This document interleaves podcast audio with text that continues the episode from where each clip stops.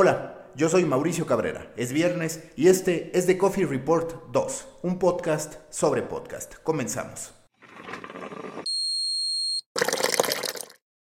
Como ya se los he comentado, este 5 de marzo se llevará a cabo en la Ciudad de México la primera edición de los Spotify Awards que premiará basado 100% en el consumo de los usuarios, en la data que han arrojado los usuarios mexicanos tanto en artistas como en podcasters. Serán un total de 56 categorías, pero solamente 12 de ellas estarán incluidas en el evento que será transmitido a través de TNT. El resto serán entregadas tanto en la Green Carpet, que estará como antesala del evento de los Spotify Awards, como también a través de redes sociales. En lo que respecta a podcasting, que es lo que nos concierne en esta ocasión, son cuatro las categorías. El primero, la más importante, la que sí estará incluida en el evento de TNT, el podcast del año. ¿Y quién aparece en el podcast del año? En primer lugar, Doctor Muerte, esta traducción de Doctor Death, podcast realizado por Wondery. Enseguida encontramos a Fausto, que fue escrito y dirigido por Fernando Benavides Mimoso, quien antes había sido también fundador de Dixo. Encontramos en tercera instancia a el podcast de Alex Fernández, que es una constante en estas nominaciones, como se podrán dar cuenta. Se regalan dudas de Ashley Frangi y Letty Sagún, también un podcast no original, pero sí exclusivo de Spotify, como en el caso de Fausto. Y finalmente, leyendas legendarias. No se los estoy diciendo en ningún tipo de orden específico. Recordemos que estas nominaciones, estas premiaciones se realizan y es de lo que más presume Spotify, basados en el consumo de los usuarios, en la data, en las métricas que arrojan los usuarios mexicanos. Encontramos también la categoría de podcast compartido, de podcast más compartido. Y está Dementes de Diego Barrazas, se encuentra también repitiendo leyendas legendarias, igual que se regalan dudas, y hay dos modificaciones con respecto a la de podcast del año, porque aparece Entiende tu mente y aparece también la retransmisión del programa de Marta de Baile.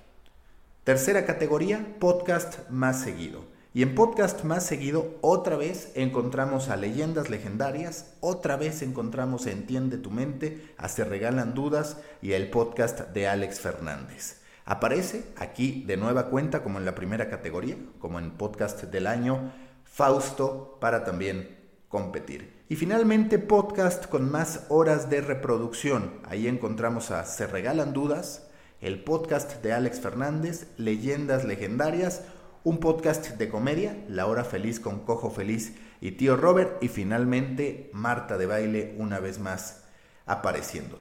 Muchas felicidades a todos los nominados. Recuerden que esta no será la única premiación en torno a podcasting. Al menos para el 2021 ya está garantizado que se entregarán los Golden Mix por parte de la Podcast Academy que fue creada por Hernán López, el creador de Wondery y una serie de líderes del podcasting que conforman la industria. Así que también habrá que estar atentos a lo que haga la Podcast Academy con los Golden Mix para el 2021 en Los Ángeles.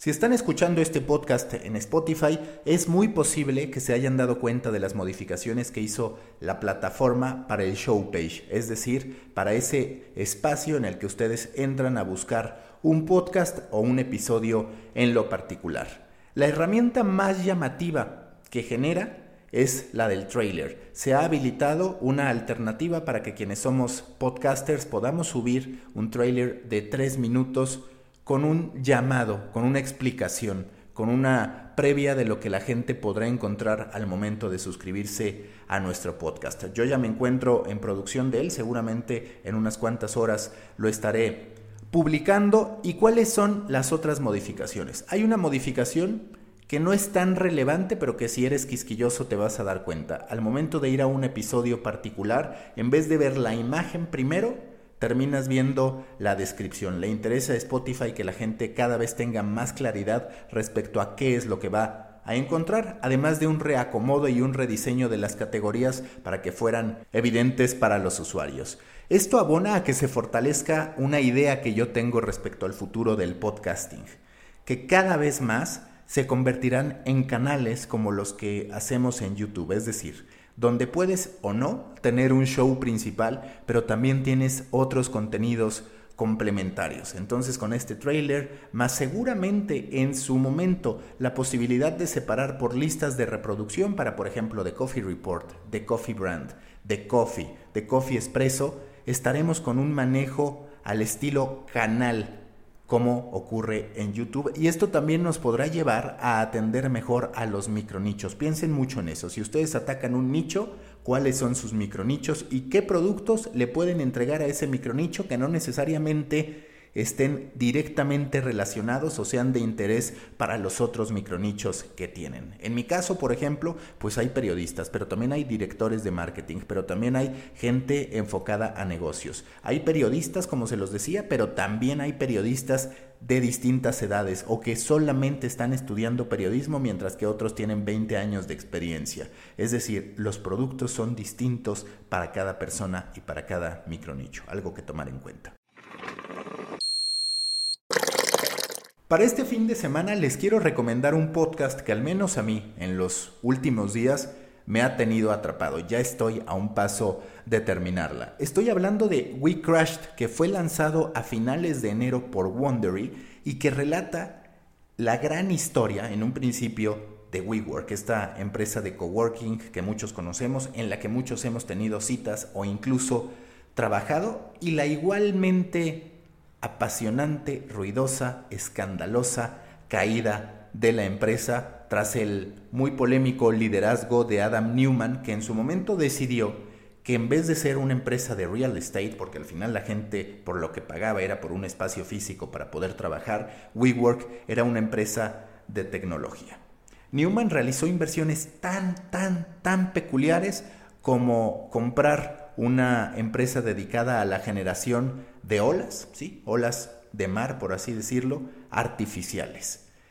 A lo largo de estos seis episodios, narrados por David Brown, podemos entender cómo una empresa puede perder el rumbo cuando se le termina entregando el control absoluto a una persona y cuando el board, cuando los inversionistas permiten que una persona sea la que guíe. Eso terminó llevando a WeWork a un panorama francamente desolador, justo unos días después de presentar o de tener el primer borrador para poderse convertir en una empresa pública y ahí es donde detectan que hay un caos financiero. Busquen We Crashed de Wondery, los mismos creadores de Dirty John. Y otra cosa, también son los creadores de Business Wars, así que se los recomiendo mucho We Crashed de Wondery.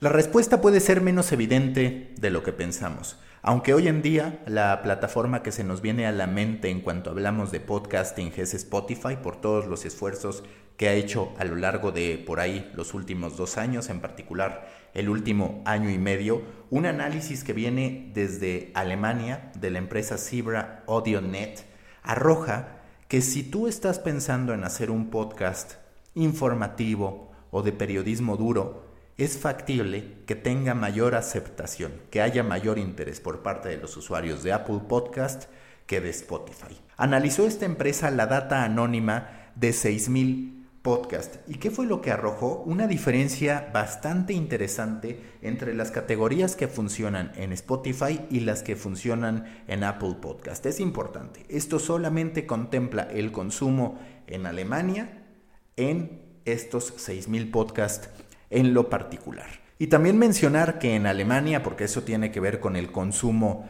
que se realiza, hay un 75% de personas con dispositivos Android y solamente un 25% de personas con dispositivos de iOS, es decir, de Apple.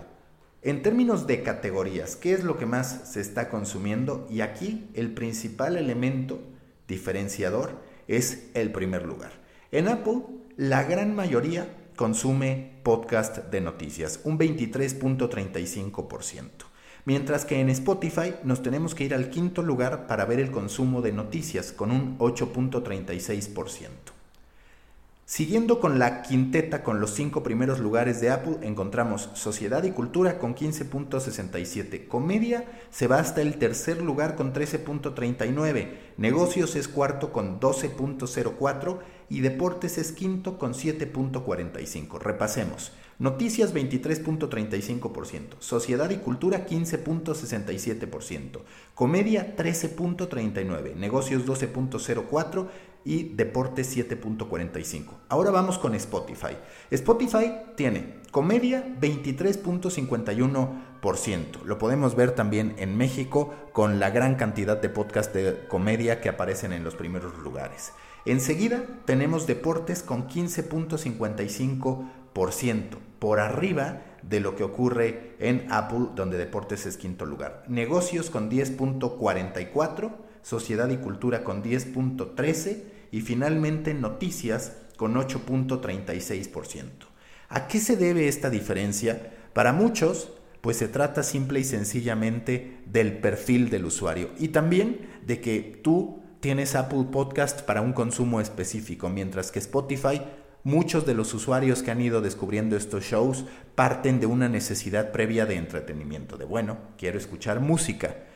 Puede también tener que ver con el boom del podcasting y cómo se ha ido dando, porque recordemos que, por ejemplo, fenómenos como The Daily, que tiene un impacto internacional, se produjo cuando todavía Spotify no atacaba con fuerza el mercado del podcasting. Así que esa puede ser una de las razones de acuerdo a lo que se analiza. Y también es muy atractivo ver cómo los esfuerzos de Spotify han estado funcionando para comerle mercado a Apple Podcast. Para que se den una idea, en enero de 2019 en Alemania encontrábamos que Apple Podcast tenía un 45% de los podcasts streameados, mientras que Spotify estaba por debajo del 20%. Pero si nos vamos a diciembre de 2019, encontramos que Spotify ya tiene el 34%, mientras que Apple tiene el 36%. La diferencia es ya solamente de dos puntos. Si nosotros analizamos cómo se ha ido perdiendo la ventaja a favor de Apple, vamos a lo que ocurrió en los últimos seis meses del 2019. Para julio, la distancia ya se había reducido a 15 puntos. Después, terminó reduciéndose a 11, a 7, para finalmente llegar a 2. No cabe duda que Spotify está ganando terreno y Apple Podcast se está quedando sin respuesta a este respecto, a la batalla por el podcasting. Recuerden que los espero el próximo viernes para hablar de más podcasting, para hablar de cómo crear un podcast, para hablar de las noticias que configuran la industria y para hablar de los podcasts que queremos escuchar. Este fue The Coffee Report 2. Hasta la próxima.